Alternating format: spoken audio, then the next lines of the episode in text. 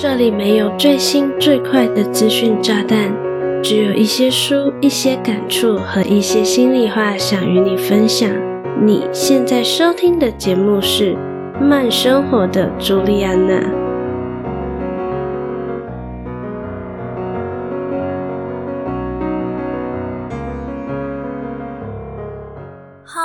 好久不见，我是朱莉安娜，感谢你回来收听《慢生活的朱莉安娜》第七十四集。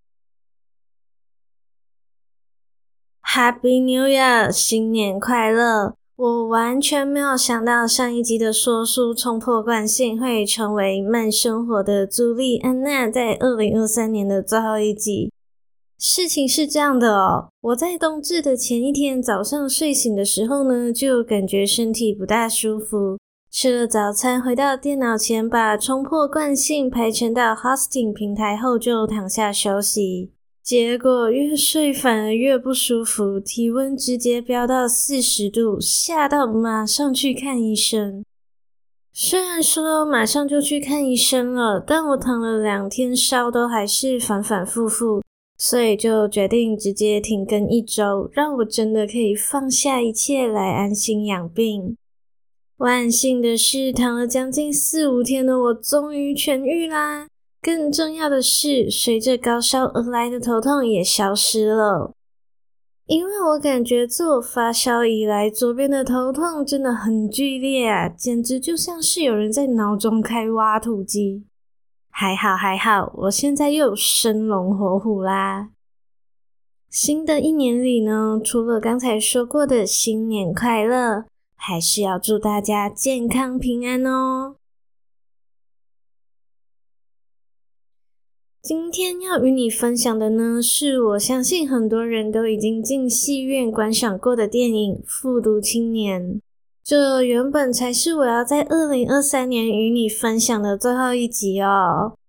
后来呢，我也有在 IG 限动上面请大家投票，想听我聊哪部电影。一部是迪士尼的原创电影《心愿》，另一部则是《复读青年》。不出所料，一面倒的大家还是对有金马加持的《复读青年》比较感兴趣哦。如果你对本期节目内容感兴趣，想看节目文字稿的话，非常欢迎你到下方的资讯栏点击文字稿连接哦。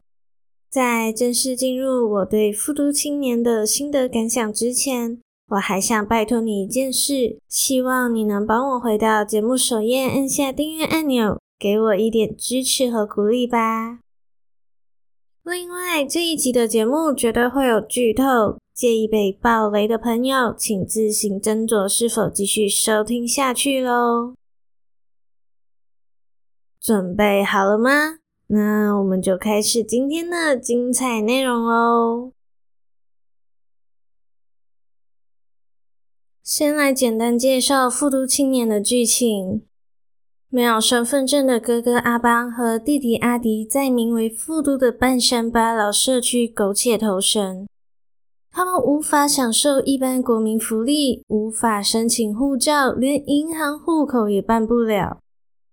因为没有身份证，导致阿邦和阿迪的生活不止拮据，还要随时警惕警察的 spot check。还好有位名为嘉恩的社工愿意帮助两人奔波于政府单位申请身份证。然而，弟弟阿迪不甘愿向命运低头，最终导致一场意外，使得情况一发不可收拾。复读青年的马来文片名，或者也可以说是英文片名为阿邦阿迪，这是不是听着很像哥哥阿邦和弟弟阿迪的名字呢？基于慢生活的朱莉安娜的听众大部分是台湾朋友，所以电影中呈现的比较在地的元素，如果让台湾朋友听的或是看了电影有比较不懂的地方，就交给我来为大家解释解释吧。片名中的马来文阿棒翻译过来就是哥哥的意思，而阿弟指的就是弟弟啦。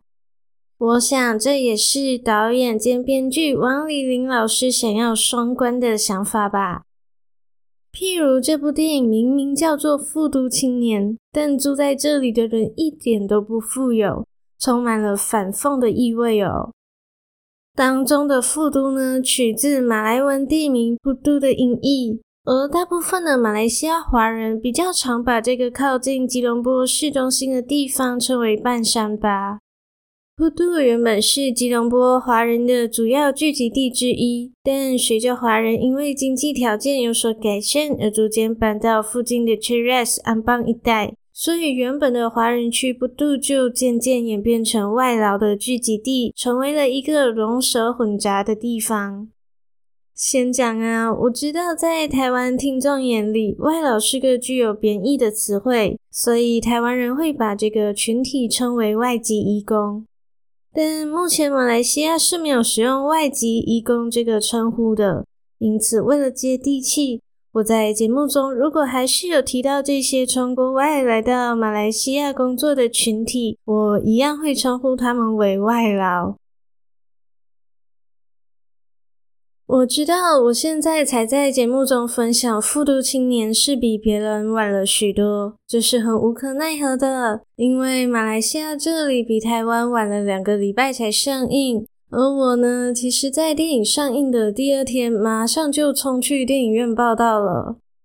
我看到的是礼拜五晚上的场次。说真的，就这个时间点，我觉得来看这部电影的人比预期中的少，好像不到影厅的三分之一吧。不过，看到吴康仁在监狱里的无声呐喊，他的演技还是深深说服了来看电影的每个人。啜泣的声音此起彼落，而我也是默默的从包包里拿出卫生纸擦眼泪。所以，吴康仁凭着《复读青年》里的阿邦搬回金马影帝，真真是实至名归。讲了吴康仁，接下来就讲马来西亚演员陈泽耀饰演的阿迪吧。老实讲，阿迪在我眼里是个非常不讨喜的人。他任性、幼稚，不顾阿邦会担心他，还背着阿邦违法贩卖假证件。就算讲阿邦的悲剧有一部分是由阿迪造成的，也不为过。毕竟，就是因为社工嘉恩竭尽全力的协助阿迪申请身份证，但阿迪不但不领情，甚至还想以企图强暴嘉恩的方式赶走他。最终，两人扭打在一起，嘉恩跌倒在地，头破血流，才开启了连锁反应，正式迈向悲剧。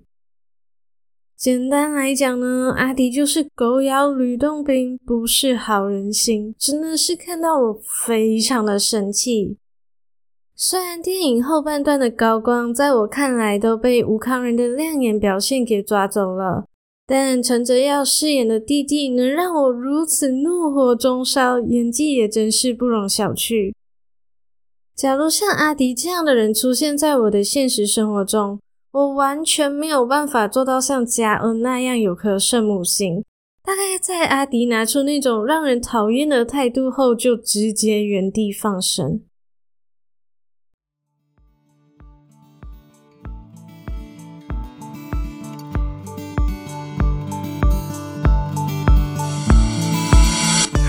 亲爱的，我是朱莉安娜。喜欢我的说书、影视分享以及心理成长的内容吗？喜欢的话就赶快按下订阅按钮，从此不再错过每周四晚上七点的节目更新。同时，欢迎你把节目分享给你身边志同道合的每一个人，让更多的人知道慢生活的朱莉安娜哦。谢谢你的聆听，广告即将结束，让我们回到节目里吧。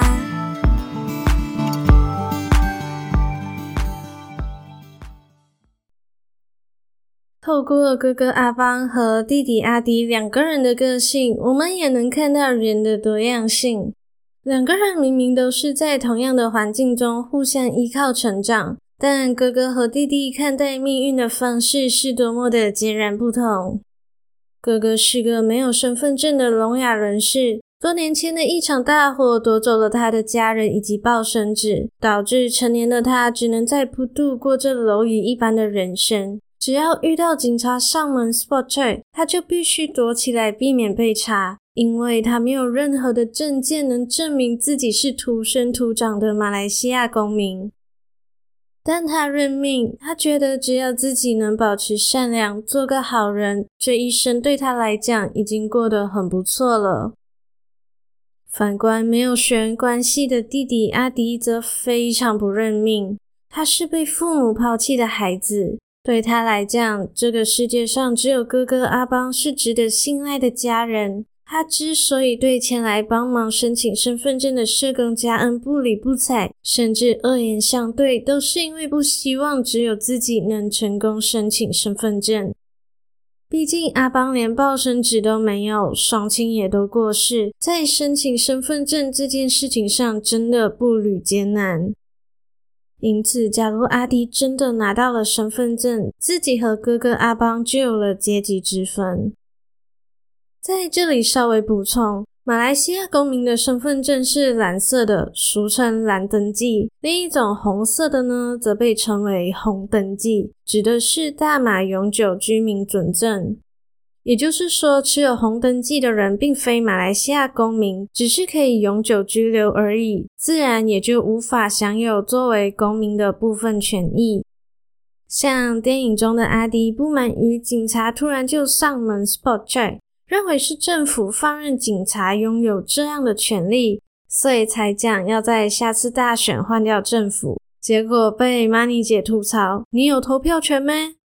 指的就是在马来西亚，只有拥有蓝登记的人才有选举投票的资格，所以只有抱孙子而没有身份证的阿迪是没有投票权的。不过，我真心认为阿迪就是任性又幼稚。假如他能获得身份证，这对不论是阿邦还是阿迪来讲，都是一件更好，同时也能让生活有所改善的事情。因此，我真的很难同理阿迪，因为阿迪的所作所为就是没有同理过阿邦啊。复读青年以没有身份证的阿邦和阿迪作为故事主角。我原本以为会有很大的篇幅落在社工家恩为了帮助两兄弟争取身份证而和政府单位进行角力的剧情上，或是清楚的用画面透出具有身份证以及没有身份证的人在马来西亚的生活会有多大的区别。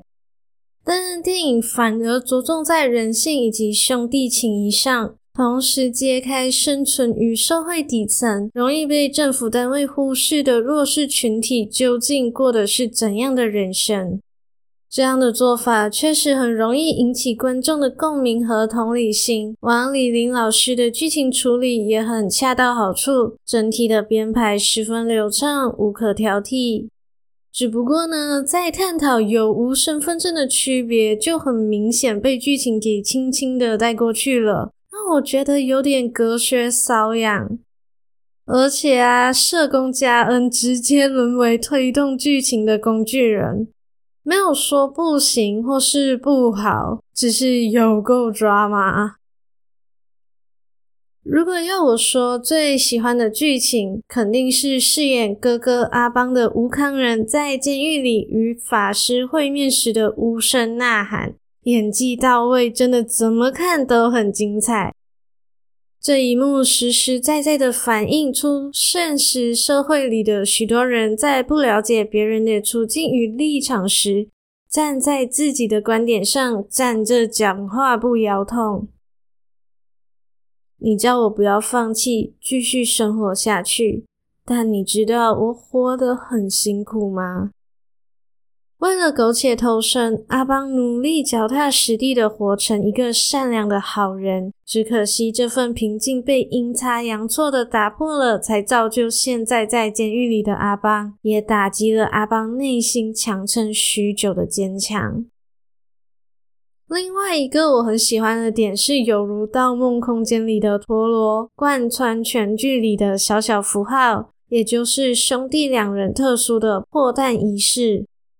虽然我不知道阿邦和阿迪到底为什么要用头来敲鸡蛋，但延伸到后段，两人最后一次在监狱里见面，我一看到电影画面里的桌上有一个倒扣的铁碗，我就和旁边的老公说，里面装的一定是鸡蛋。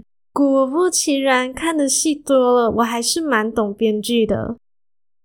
这里就很明显的带出两个没有血缘关系的兄弟之间的情谊与默契是多么的深厚。看完我真的很喜欢用头敲鸡蛋的神之设定。总的来说，富都青年的优秀绝对是有目共睹的。当然有些许瑕疵，就像我提到的，对于无国籍公民的探讨偏雷声大雨点小。但整体瑕不掩瑜，毕竟导演王礼霖老师是首次执导电影长片，能选择这样的题材去发挥，并愿意花费很长的时间去做田野调查，已经很不容易，实属难得了。希望未来能有机会看到导演搬出更多与马来西亚社会人文议题有关的好电影喽。好啦，这一集的节目就来到尾声喽。非常感谢你愿意在百忙之中收听慢生活的朱莉安娜。希望你喜欢本期的节目内容。要是经由我的分享有让你对《复读青年》这部电影产生一些些的兴趣，就别忘了收刀冲到电影院观赏。恳请大家多多支持来自马来西亚的好电影啊！当然，我也很期待能收到你在观看后的心得反馈。只要你看完电影，想要与我交流的话，都非常欢迎你到 Instagram 来找我。我的 IG 账号是 JULIANA，CHOOCOM。不要害羞，大大方方的来与我分享你的想法吧。假如你真的真的很害羞，但又觉得本期节目真的真的很不错，就期待你能订阅这个节目，同时花一点点的时间，帮我到 Apple Podcast 或是到 Spotify 给我五颗星加留言，让更多的人有机会看到并收听这个节目吧。想用行动支持我的话，欢迎点击资讯栏 Buy Me a Coffee 的赞助链接。只需要一块钱的美金，你就能成为我的 Sugar Daddy and Mommy，赞助我购买更多的喉糖，让我能继续在这里用声音分享更优质的内容给你。另外，我还有一个可以与你秘密交流的电子报哦，传送门就在资讯栏里。想获得更多能触发思考的内容。或是想知道我最近看了哪些好书、哪些好电影，就赶快点击加入电子报吧。我是朱丽安娜，期待与你的再次相遇。